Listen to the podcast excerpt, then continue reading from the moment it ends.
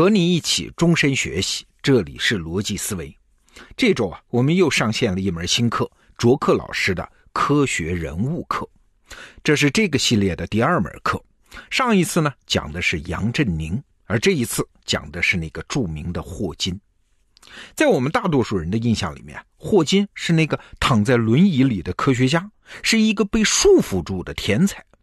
但朱克老师说啊，霍金的生活实际上比我们大多数的健康人还要丰富的多，精彩的多。那么，真实的霍金到底是什么样子呢？我们又可以从他身上汲取什么样的力量呢？哎，下面就让我们一起来听听卓克老师的讲解。你好，欢迎来到科学人物课霍金，我是卓克。提到霍金，你肯定不陌生，但除了渐冻症和轮椅，霍金到底是个什么样的人呢？恐怕很多人都答不上来。如果要我说，霍金就是一个各方面都很难被束缚的天才，却因为残疾，身体被限制在轮椅里，精神被约束在物理学中，但最终挣脱罗网，不仅做出了伟大的科学成就，而且成了二十一世纪知名度最高的科学家。这句话呢，就是对霍金一生最浓缩的提炼。在科学人物课霍金这个课程里。我会把这句话展开成十讲的内容，让你全面的了解一个真实的霍金，同时带你看到一个人在面对严峻的困难时，怎样做到突破束缚，成就自我。作为我们这个时代知名度最高的科学家，霍金的名字可以说是家喻户晓。但知道归知道，很多人对霍金都只有零散的印象，而没有真正理解过他，甚至就连这些零散的印象，也有很多都是错的，和他本人不相符的。所以在发刊词里，我就先给你大致梳理一下霍金的一生。霍金的天才毋庸置疑，但他并不像其他伟大的科学家那样，早早就在学业上崭露了头角。实际上，直到博士之前，霍金的成绩都很难挤进班里的前百分之五十。整个学生时代，他基本都是在颓废懒散的状态中度过的。直到二十一岁的时候被诊断出渐冻症，霍金的人生才发生了转折。在不少人的印象里，霍金的形象一直都很固定，就是歪着头、咧着嘴坐在轮椅里，用合成器发出金属嗓音的样子。但实际上，这只是霍金四十四岁以后的形象。人生的前几十年，霍金都不是这样的，直到渐冻症把他完全束缚在轮椅里。渐冻症是一种非常折磨人的疾病，大部分患者都生活在绝望和痛苦中，所以很多人觉得渐冻症摧毁了霍金。如果没有渐冻症，霍金能取得更高的成就。但其实从结果上看，疾病给霍金带来的正面的影响比负面的影响更大，甚至可以说是渐冻症促成了他宇宙学方面的成就和无人能及的公众影响力。对于这一点，我在课程里会有详细的讲解。我们常说，上帝给你关上了一扇门，也必然给你打开一扇窗。放在霍金身上，这句话应该这么说。霍金的天分太好，选择太多，而渐冻症把其他隐藏着危险的门都提前帮他关上了，只留了一扇学术研究的门，引导他成为一个伟大的物理学家。霍金的物理学涉及时空的本性，也涉及宇宙是如何诞生的，其中最主要有两个，一个是奇点定理，另一个是霍金辐射。这些成果让他跻身全世界顶尖物理学家的行列。咱们在课程里会有详细的讲解，这里就不多说了。在主要的学术成果发表几年之后，霍金又出版了《时间简史》，把这些终极问题的讨论带到了普通大众面前。可能你觉得《时间简史》是为了普及宇宙学知识而写的，其实这只是霍金的一半的目的，另一半目的呢是为了写书赚钱。因为在那个时候，霍金的孩子们分别面临上高中、考大学。霍金自己也需要二十四小时全天的专业护理了，这些费用都必须想办法解决。所以这本书写作之初的目标，就是像机场畅销书那样大卖特卖，这恐怕是很多人想不到的。还有一些人认为霍金是先靠《时间简史》出名，然后才在科学界有了地位，其实也完全不是。如果压根儿没有《时间简史》出版，霍金在科学界的地位也会和今天差不多。这本科普书只不过是大幅提升了他在科学圈之外的关注度。为什么霍金能先在科学界出名，然后成为大众眼中比摇滚明星更红的人呢？这其实多少和他对自己的 IP 的精心运营有关。连他女儿都说他是一个操纵人心的傀儡。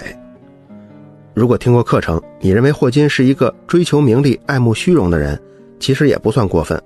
他本来就很享受公开的曝光和名誉，并且愿意说一些惊世骇俗的话来吸引大家的关注。知道了这些，当你再去看霍金的很多言论，比如劝人类不要给外太空主动发信号，劝人类离开地球的时候，可能就会多一份理解了。讲霍金，如果不提他第一任妻子简，那就不是一个合格的课程。在长达二十五年的婚姻中，简面对的是一个百年一遇的天才头脑，和一个婴儿一样脆弱的身躯。这副头脑极其傲慢，在家里就像掌控一切的君王。他想出国访问，妻子就必须伺候他去，否则就连续几天一言不发。他爱听瓦格纳，就必须听瓦格纳，然后把妻子最喜欢的芭蕾舞说成是低档次的表演。而这副躯体又是如此的脆弱，如果没有简的精心照料，霍金可能在四十岁出头就死过好几次了。剑桥大学的家属圈还弥漫着一种霸道的评价标准：如果一名教授的妻子没有任何学术成就，那他在其他的剑桥人眼里就是个老妈子。简每天要应付繁重的护理工作，还要养育三个孩子长大，在这种艰难的情况下，竟然还在三十七岁的时候拿下了伦敦大学的博士学位。专业方向是中世纪西班牙语诗歌。十几年间，他就是靠零零散散的五分钟、十分钟的碎片时间，完成了所有研究，写完了博士论文。如果说霍金的天才无法复制，那简就为我们展现了人生更大的可能性。一个普通人啊，只要能做好时间管理，不论多么沉重的负担，也都可以利用零散的时间完成一项伟大的工程。如果看过简的真人照片，你可能会觉得。她比电影《万物简史》里扮演的女主角还要漂亮。简是在二十岁的时候，通过医院工作的护士闺蜜，清楚地了解了霍金的渐冻症之后，才决定嫁给他的。当时医院的评估是，霍金还能活两三年。很多人都不理解，条件这么好的女生，干嘛要做这么极端的选择呢？这其实跟简的基督教信仰有关。她最初的想法就是自己还年轻。大不了全心全意爱上霍金两三年，这也是上帝希望他做的。结果谁成想，霍金竟然成了医学史上活得最久的渐冻人。在后来漫长的岁月中，简之所以忍辱负重、任劳任怨地照顾霍金，正是上帝的爱支撑他走过来的。但霍金却是个完完全全的无神论者，他对妻子的宗教信仰的否定跟讽刺，是他们离婚的一个原因。如果只是理念不合而分手，这倒无可厚非。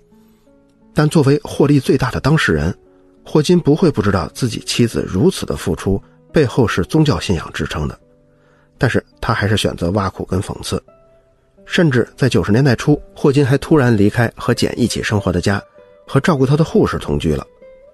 所有这些细节，我们都会在课程里详细讲。通过这些故事，带你感受到霍金这个人冷酷跟复杂的一面。听到这儿，你可能会发现，霍金并不像你之前想象的那么伟大，而是有着明显的缺陷的。但这才是一个真实的霍金。当然，我们这节课并不是要给霍金的一生打分我只是想通过讲解，把他身上巨大的反差真实的展现给你。他的天才跟缺陷，他聪明的大脑和乖张的性格，他完美的爱情跟失败的婚姻，他的理性精神和操纵人心，他受摧残的身体跟无限自由的灵魂，所有这些。我都会在课程里给你展现。对于霍金来说，身体完全被囚禁在轮椅里，只有大脑没有受到约束，但他仍然通过自己的努力，实现了比我们都丰富的多的精彩人生。这是值得我们每个人思考的。或许天才永远不会被束缚，又或许生命本都有更多的可能。在生活跟工作中，我们每个人都会遇到各种困难，但我想那些困难很少能够超越霍金的渐冻症。所以，通过这门课，通过霍金自我成就的故事，也就拓展了我们对生命的理解。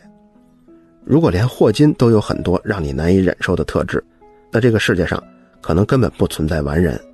我们只能以更宽广的胸怀接纳人的多样性。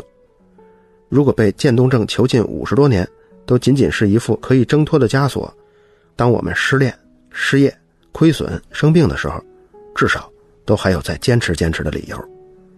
也许这就是你学完这门课之后获得的额外收获吧。好，欢迎加入科学人物课霍金，让我们一起看看一个有趣的灵魂可以走多远。好，内容听完了，我是罗胖。卓克老师在我的心目中啊，是中国最好的科普作家之一。那在他的这门科学人物课里，你不仅可以领略到科学的魅力啊，更重要的是你能看到一个个个体自我成就的路径。尤其是这一讲啊，讲霍金。他是如何在被限制、被束缚的状况下实现了逆袭，最终触达了世界的顶峰？